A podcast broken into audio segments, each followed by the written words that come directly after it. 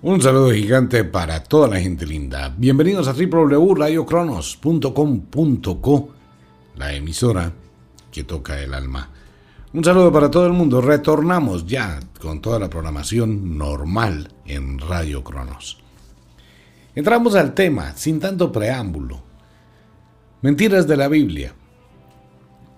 Durante 20 años más o menos, y después de leer la Biblia de la primera letra a la última, como unas 3, 4 veces, de hecho está en la Biblia allí, leer otros libros como el Mahabharata de la India, el libro del Chachan, el Popol Vuh, eh, todo lo que fue la cultura sumeria, la religión sumeria de donde nace toda la Biblia pues empieza uno a irse preguntando una cantidad de cosas frente a un tema tan supremamente álgido, difícil, complejo. Y a esto sumarle la visión y la percepción sobre el tema de civilizaciones diferentes a la humana. Y cuando digo esto, la gente va a preguntar, bueno, pero entonces hablamos de extraterrestres. Claro que sí. ¿Hay extraterrestres? Sí, y están viviendo aquí en la Tierra. Y usted ha interactuado con muchos de ellos. Hay extraterrestres de diferentes formas, de diferentes fenotipos, hay híbridos que son extraterrestres y humanos al tiempo. Cuando hablamos de este tipo de temas hay que tener una mente abierta, eh, dejar un poco toda esa cantidad de dogmas, de encierros mentales y tener una visión diferente para mirar opciones alternativas. No se trata de imponer un concepto, eh, no se trata de llevar la contraria a algo, sino se trata de mirar una realidad. Cuando tocamos este tema, y esto ha ocurrido durante muchos años, obviamente hay un resentimiento muy grande en quien escucha. Cuando alguien dice Dios no existe, la Biblia es una mentira, todo el texto bíblico es un plagio de otros libros más antiguos y sirvió como base para crear uno de los negocios más grandes que es la dominación mental.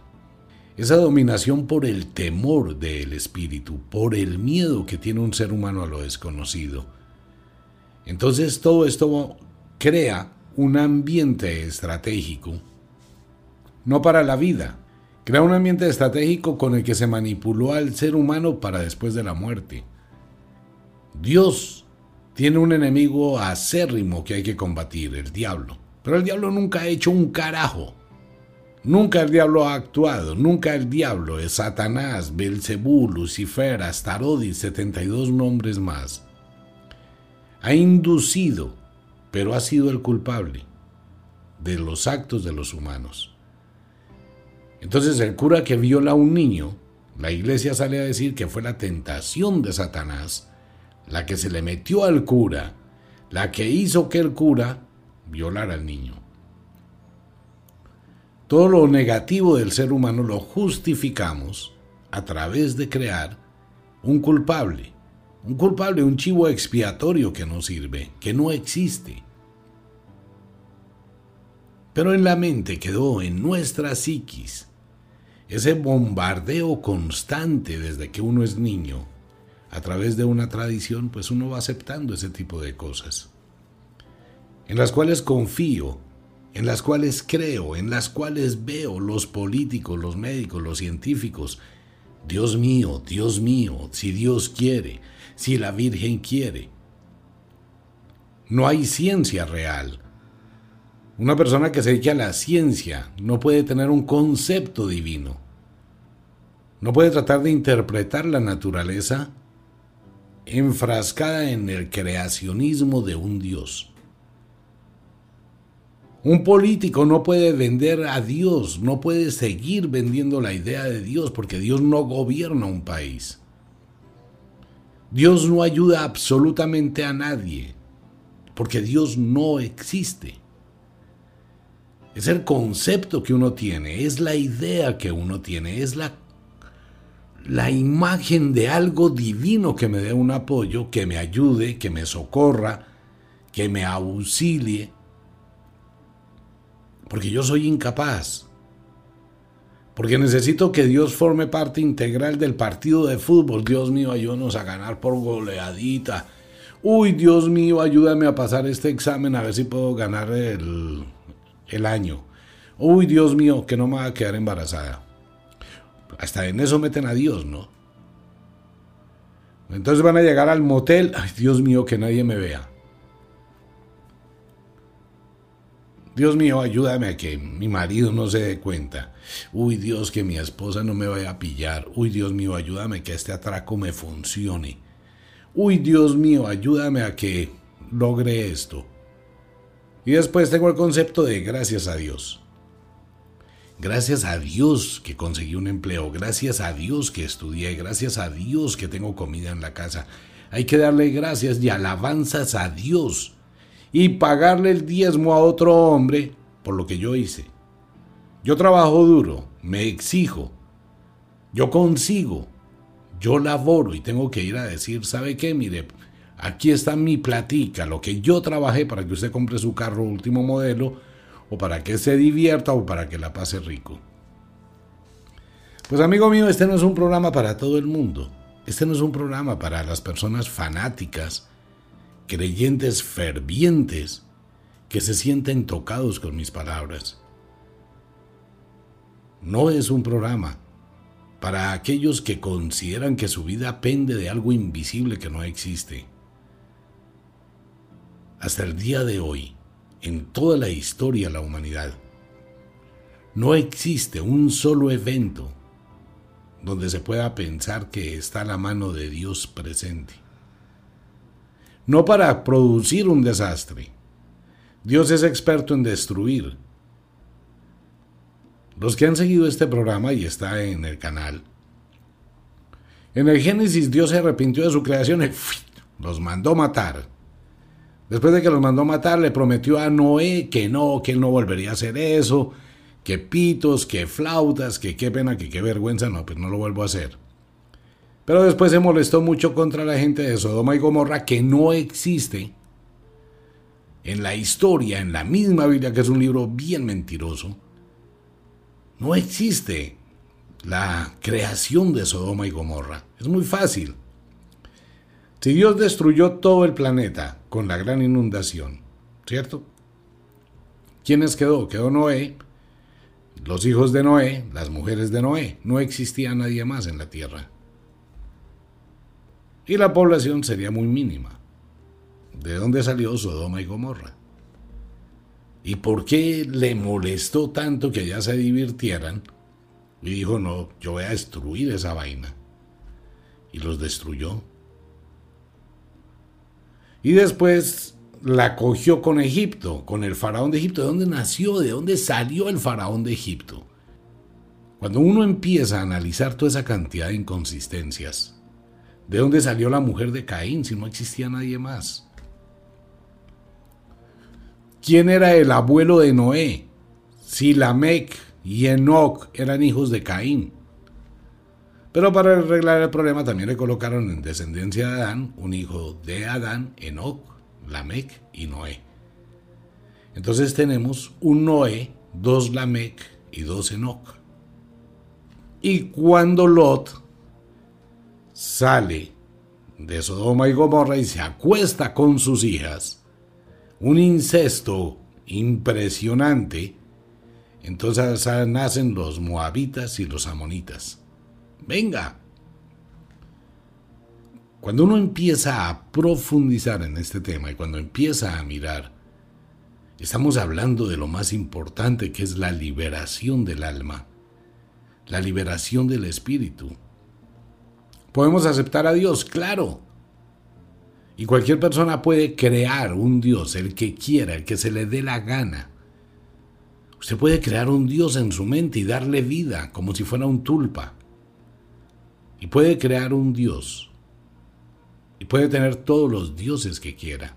Pero nunca puede imponer su Dios sobre el Dios de otro ser. Cuando tenemos la concepción de un Dios, ¿qué buscamos? ¿Qué estamos buscando en ese Dios que estoy creando con mi mente? Porque no aparece por ningún lado. No tengo una visión de Dios. Ay, omitar, pero los atardeceres hermosos, ¿quién lo hace? Ese es un fenómeno solar, es un fenómeno atmosférico, hermosísimo. Y entonces, ¿quién nos creó? ¿Quién nos hizo? ¿Quién nos fabricó? ¿Quién nos produjo algo? Uno de los problemas más difíciles que tiene este tipo de temas es exponer, explicar una serie de eventos, de elementos a personas que no tienen ni la más remota idea de lo que están diciendo. Entonces, ¿quién nos creó? Bueno, nadie nos creó. Venimos de una bacteria. Se llama el fenómeno de la paspermia. Toda la vida de la Tierra llegó del espacio, en pequeñas partículas y se fue desarrollando. ¿Y quién creó esas bacterias? ¿Y quién creó esas partículas? La misma naturaleza. Dios no tiene partido en la creación del universo. Pero como no conozco, como nunca se me ocurrió leer, como nunca se me ocurrió investigar, simplemente como cuento. No, es que un Dios todopoderoso un día cogió un poco de arcilla y hizo al Adán. Entonces después de construir a Adán, Adán vio que su obra era buena, entonces le dijo, duérmete en una sesión de hipnosis y Adán quedó dormido. Hagámosle una sirvienta, una esclava. Hagamos una mujer para que le sirva al hombre. De ahí nace el famoso concepto machista que ha acompañado a la humanidad. Dios es un macho y a Dios lo visten como un macho. ¿Y dónde está la hembra? Entonces Dios, de la costilla falsa de Adán, le hace una sirvienta. Pero no solamente le hace una sirvienta, le hace una esclava sexual, le hace una esclava de absolutamente todo. Y a partir de ahí ella debe andar tres metros detrás del hombre mirando al piso. Venga, porque es una orden de Dios. Y el 99,9 de mujeres nunca se dan cuenta que de ahí nace la esclavitud de la mujer, la limitación de la mujer el empobrecimiento de la mujer, la miseria con la que la mujer vive. Hoy tenemos más feminicidios en el mundo que muertes de otro índole en las mujeres, más que el cáncer. ¿Por qué? Porque a un dios macho se le ocurrió decir que es una sirvienta para el hombre. Pero la gente no lee eso. Entonces, ¿de dónde viene? ¿De dónde viene la creación? La creación se hizo en la naturaleza de forma natural. Es energía cuántica. Es materialización. La vida nace de la vida. No tiene injerencia ningún Dios. Pero cuando se habla de este tema, pues es muy difícil, ¿no? Entonces la respuesta a esto es, soy un fariseo, soy un hereje, soy el demonio, soy la viva expresión del anticristo, es muy fácil, porque nunca me he sentado a leer, pero si usted mira la vida, Dios qué ha hecho por su vida? Nada. Absolutamente nada. Cuando el cura lleva a la sacristía a un niño y lo viola, ¿con quién está Dios? ¿Con el niño violado?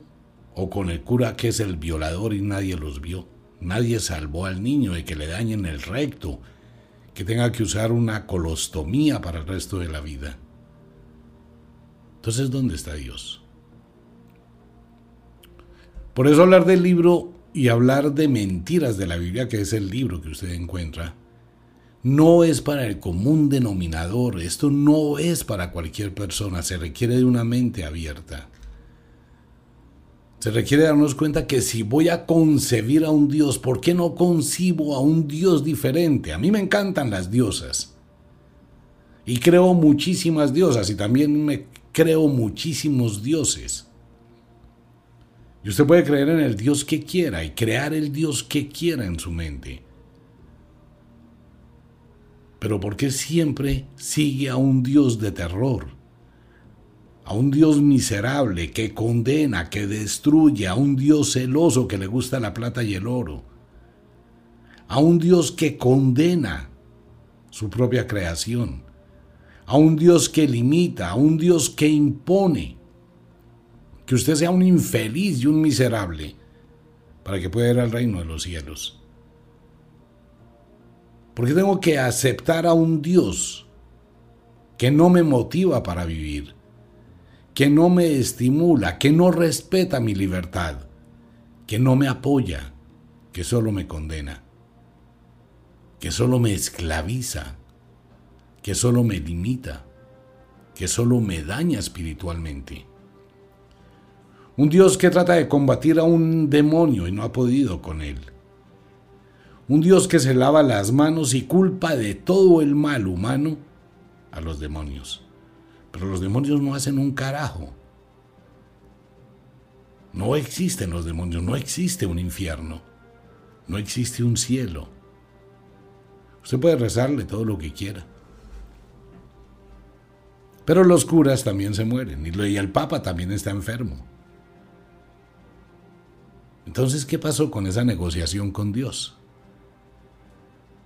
Muchos pastores en Estados Unidos que hacen votos y celebraciones y venden una idea y llenan estadios de lo mismo. Entonces el pastor dice, porque Jesús dijo que tendrás poder sobre las serpientes. Llegan estos locos y se ponen a coger una cascabel y hacer eh, piruetas con una serpiente que es altísimamente venenosa. Pero como creen que por fe se van a salvar, y por fe terminaron muertos. Y no es uno, muchísimos. No hay un solo ser humano, ni ningún Dios, que si desafía las leyes de la naturaleza, sobreviva. O sea que Dios no tiene poder sobre la naturaleza. Un virus. Algo imposible de ver, a no ser por un microscopio electrónico algo tan supremamente pequeño como un virus. Ni siquiera Dios pudo combatirlo. Entonces, ¿dónde está Dios? Por eso al hablar de este tema, y es una invitación para quienes están escuchando el programa, se requiere de una mente abierta, se requiere de un pensamiento diferente, se requiere de una concepción diferente. No es solamente insultarme, amenazarme, mandar mensajes tontos. Si usted no ha leído la Biblia, amigo mío, léala. Si usted no se ha tomado el tiempo, pero tenga cuidado, porque el temor de la gente es, no, si yo veo, yo leo la Biblia, me vuelvo, me enloquezco. Claro, ese es el temor que le vendieron a la gente, esa es la venda en los ojos.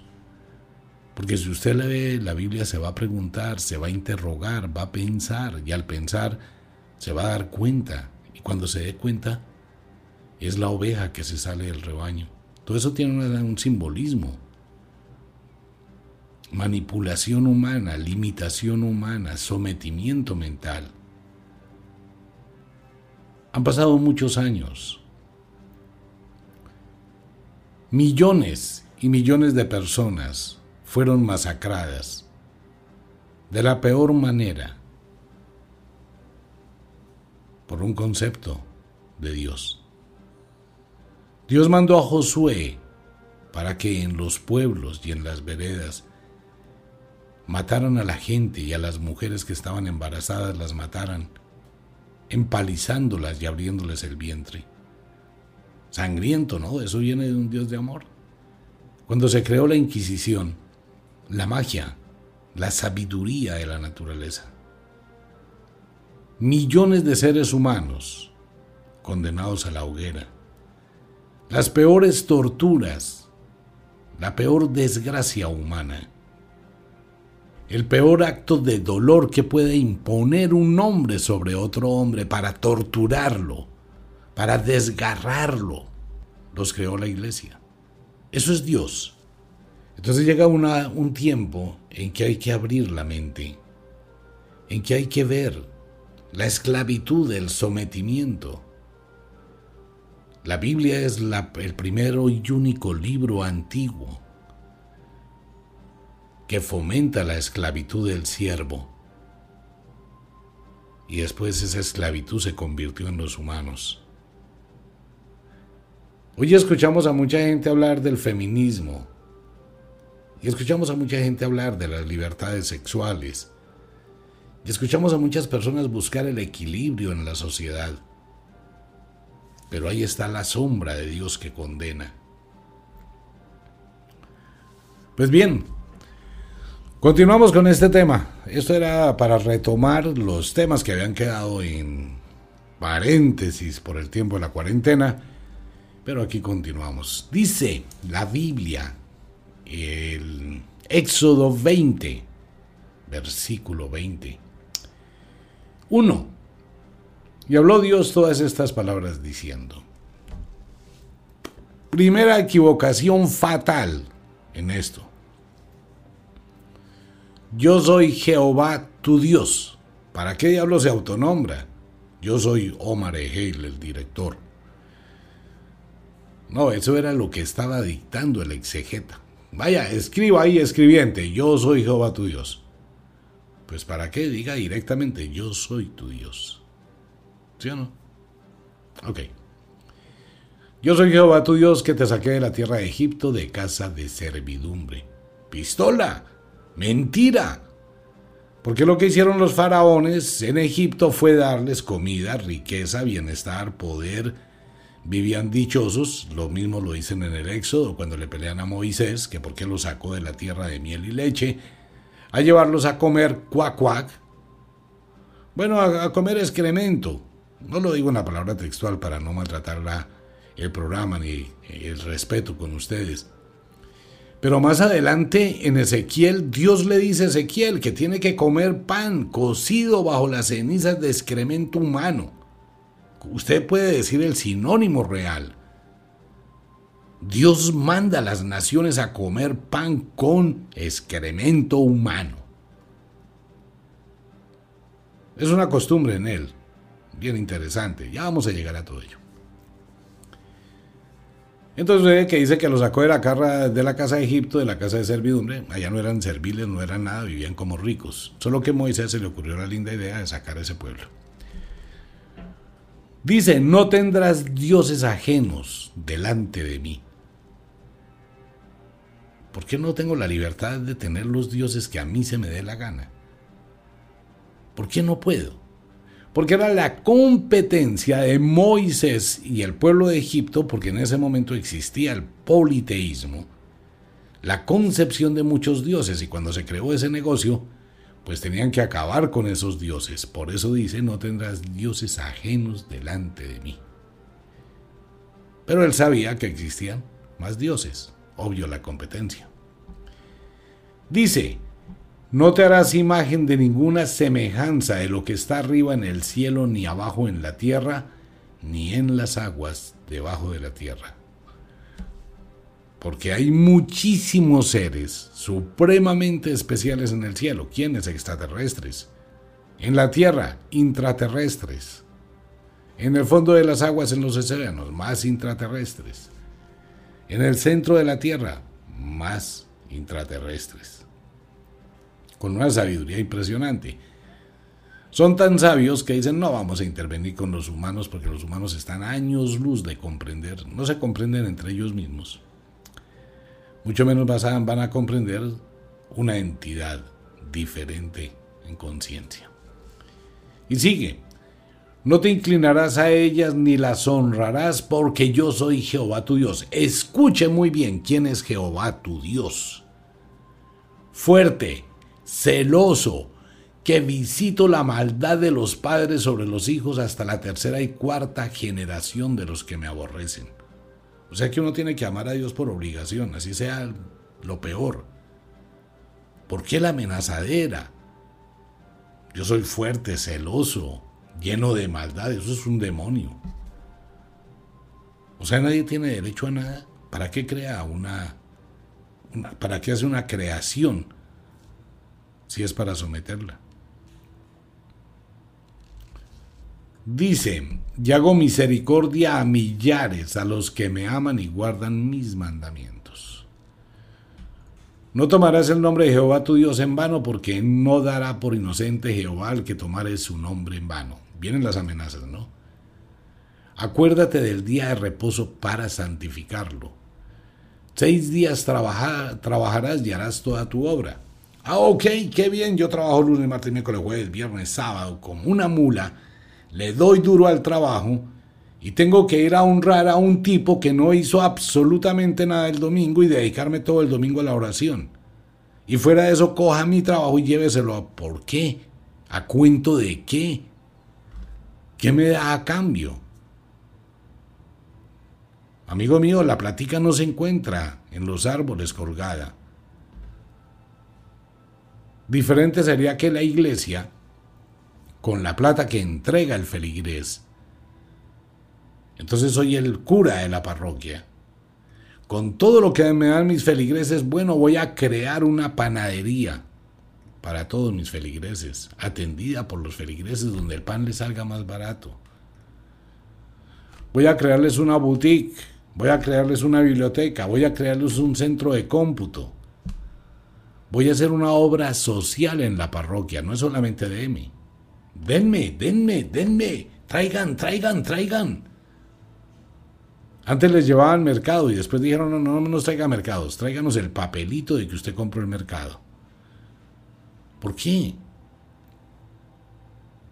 ¿Por qué no puedo hacer una, una cooperativa de la parroquia, si es lo que yo quiero, para ayudar al pueblo? Para ayudar a la gente. No, eso no funciona. Yo recibo todo, la ley del embudo, me dan toda la plata, las herencias, las casas, los regalos, todo para mí, y de parte de mí nada, porque es que usted tiene que honrar a Dios.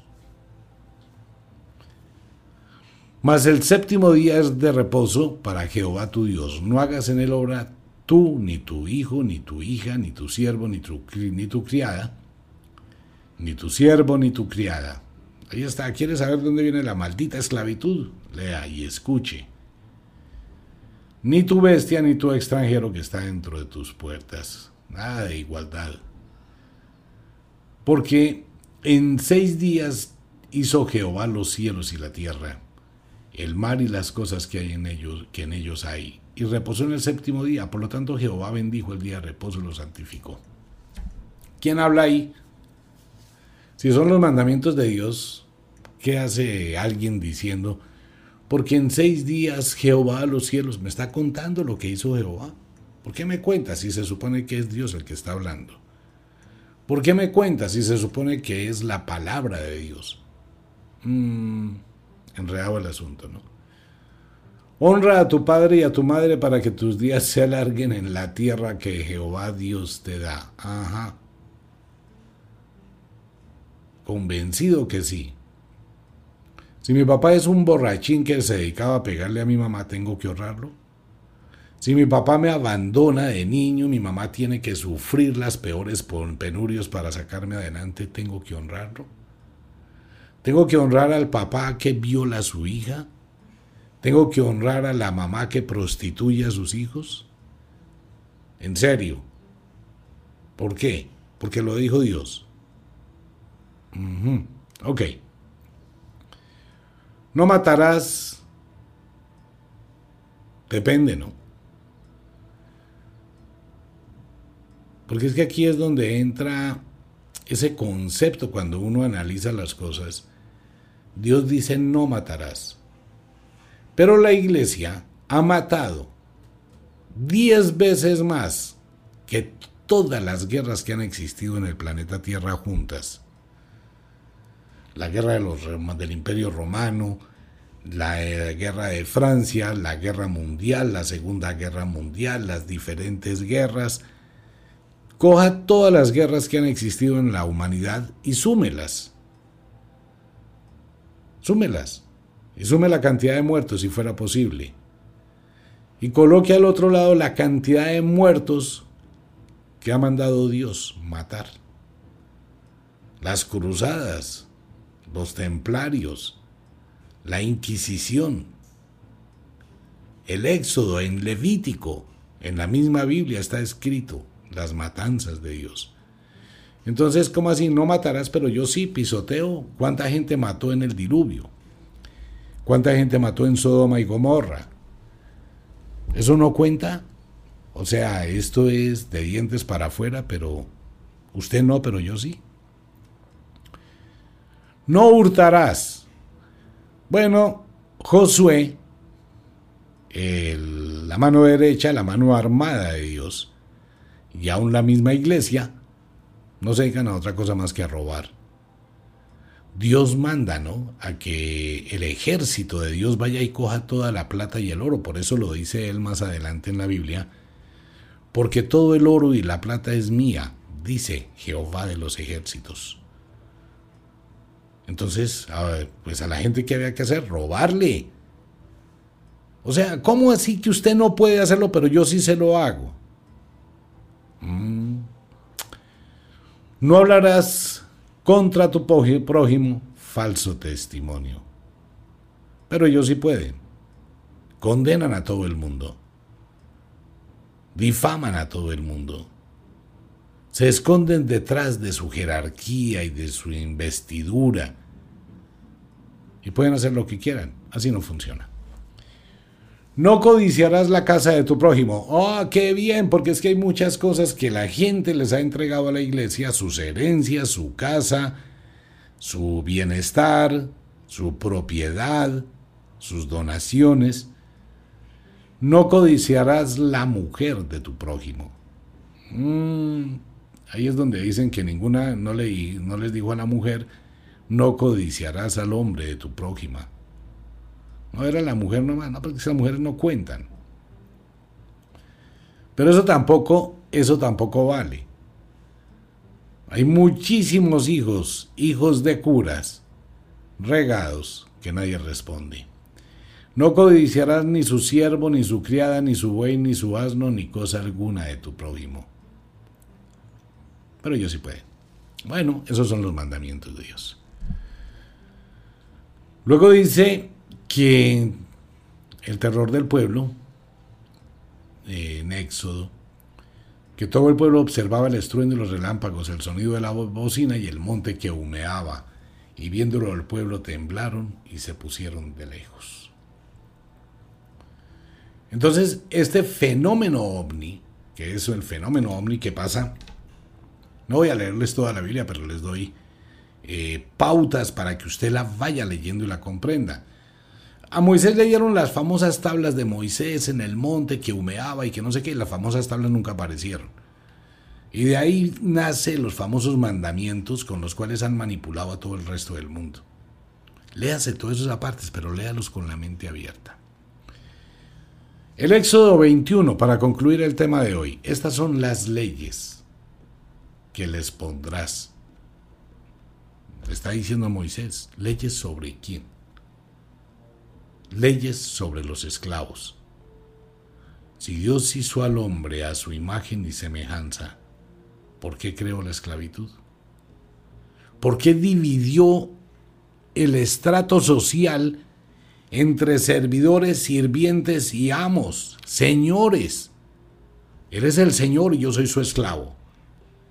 Él es el dueño, yo soy el sirviente porque la estratificación social y la diferencia entre ricos y pobres nace cuando hace a Eva de la costilla falsa de Adán y la convierte en servil y en sirviente de Adán. Entonces más adelante estratifica la sociedad. Amos y señores, siervos y miserables. Ah, después eso ya Platón tenía unas velas en el entierro en su libro La República y después la sociedad se construyó con lo que dijo la iglesia y entonces necesitamos una cantidad de gente boba que trabaje, que haga una cantidad de cosas que nos traigan plata, nos alimenten, nos den de comer y les vamos a manejar su psiquis con un poco de carreta. Escuche, muy bien, dice eh, en el Éxodo 21. Estas son las leyes que les propondrás a los esclavos. Si comprares siervo hebreo, seis años servirá, mas al séptimo día saldrá libre de balde.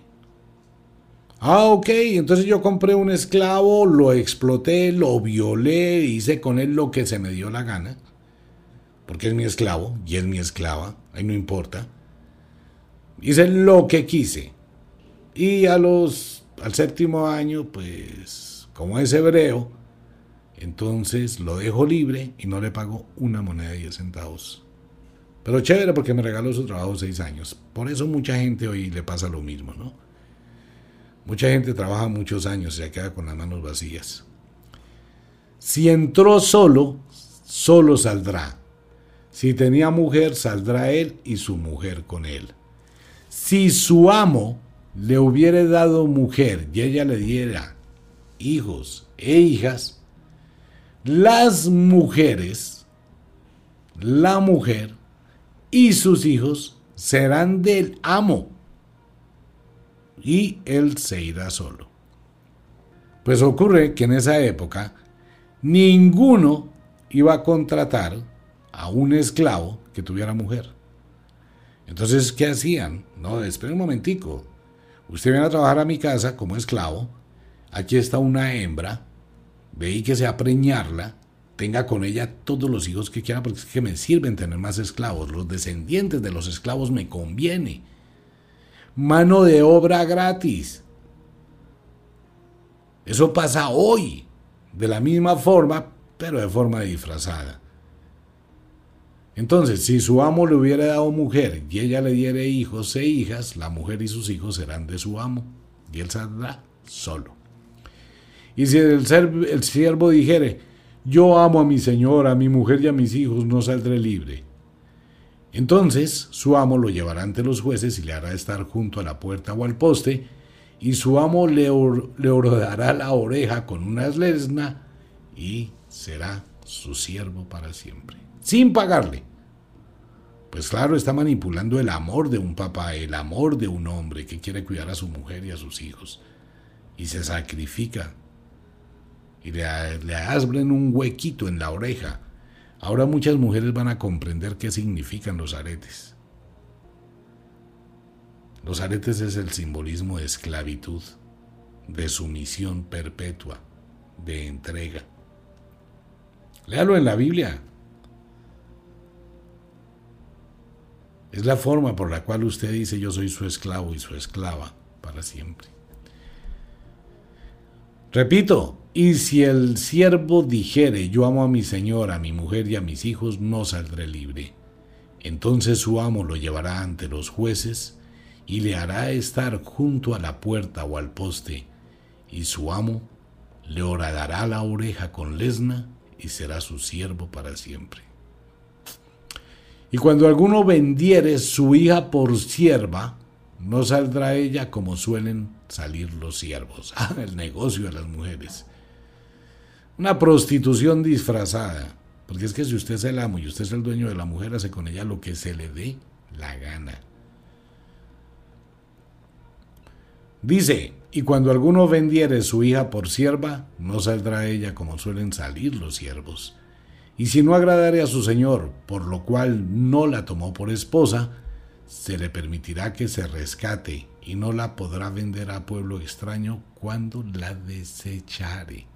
Usted no sirve para nada, usted ya está usada, aburrida, vieja, fea, ya hice con usted lo que quise. La va a desechar. Mas si la hubiera desposado con su hijo, hará con ella según la costumbre de las hijas. Si tomara para él otra mujer, no disminuirá su alimento, ni su vestido, ni el deber conyugal. ¿Cuál es el deber conyugal? Ir a visitarla por las noches y tener sexo. Y si ninguna de estas tres cosas hiciere, ella saldrá de gracia, pero sin dinero y sin paga.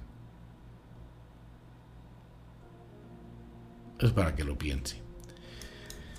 Mire, amigo mío, lentamente vamos abriendo la puerta, pero recomiendo el libro mentiras de la Biblia. Es la hora de despertar humanidad. Estamos muy cerca a un encuentro con civilizaciones extraterrestres, con tecnología avanzada, a un cambio en la humanidad, pero tenemos que tener nuestra mente libre, libre de parásitos, de larvas mentales. No podemos viajar a otro universo, no podemos ir a otro, no podemos interactuar con otras culturas, con otras civilizaciones, cuando tenemos tan arraigadas las mentiras en nuestra mente. Les recuerdo que este no es un programa para todo el mundo. Pero sí, lo escuchó y me acompañó hasta este momento, lo invito para que coja la Biblia y vaya leyendo despacio. Y libérese. Dios no existe, amigo mío. Dios no existe, amiga mía. El diablo tampoco. Ah, pero usted dice que es el satanismo. Es que el satanismo no es un diablo, el satanismo es una filosofía. Esto que yo hablo es satanismo. La libertad del alma. La libertad del espíritu. Un abrazo para todo el mundo y un abrazo para toda la gente linda. Nos vemos de hoy en ocho días en Mentiras de la Biblia, pero mañana seguimos con el programa, un programa bien interesante. Mario en la ciudad de Bogotá, señor, muchísimas gracias. Un abrazo. Si usted va a cuestionar mis palabras, le pido el favor que lo haga sobre una base sólida y no solamente sobre creencias. Le acabo de decir, le acabo de leer la Biblia. No me dé una explicación de que es que la Biblia hay que interpretarla. Si la Biblia es una interpretación, cada persona tiene una interpretación libre. Así que todas son valederas. Lo segundo, no lo obligo a que escuche este programa. Si usted escucha este programa, es porque libremente quiere hacerlo. Pero no hay una imposición de nada. Y usted puede creer en el Dios que quiera. Un abrazo para todo el mundo. Nos vemos. Chao.